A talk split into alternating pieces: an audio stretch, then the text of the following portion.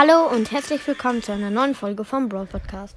Heute werden wir euch die Herkunft von Nani erzählen, also wie er entstanden ist. Es war einmal ein verschlafener Junge, der jeden Tag um 12 Uhr mittags aufstand.